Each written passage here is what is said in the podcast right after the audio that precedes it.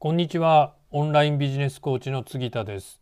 今日のテーマはオンライン化何から始めるべきか？です。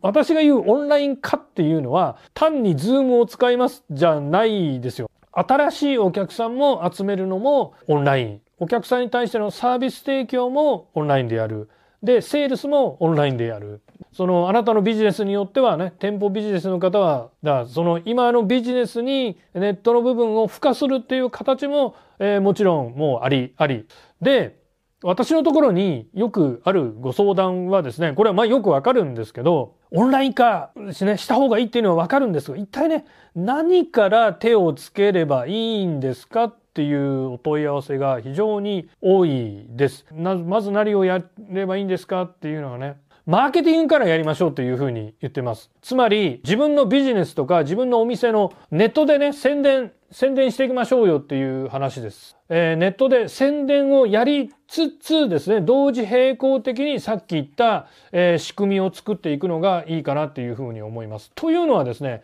まあ宣伝活動マーケティング活動をやってるとですねえー、まあ、初めはあんまり反応がないかもしれないですけど、まあ、それにめげずに続けてればですね、やっぱり何何らかの反応が、お客様から反応が返ってきたりしますんで、それがね、励みになって、よし、続けていこうかなっていうね、えー、ネットとはこういうもんだっていうのもね、掴んでいただけると思いますし、マーケティングから入って、そして仕組み作りも同時並行にするっていうのが、僕はいいかなっていうふうに思います。はい、いかがでしたか？今日の話、ぜひ参考にしてみてください。杉田の最新電子書籍コロナ禍でも売れるウェブ動画マーケティングの教科書を無料でプレゼントしています。概要欄にダウンロード先のリンクを貼っておきますので、まだ読んでない方は必ずダウンロードして読んでみてください。ではまた。ありがとうございました。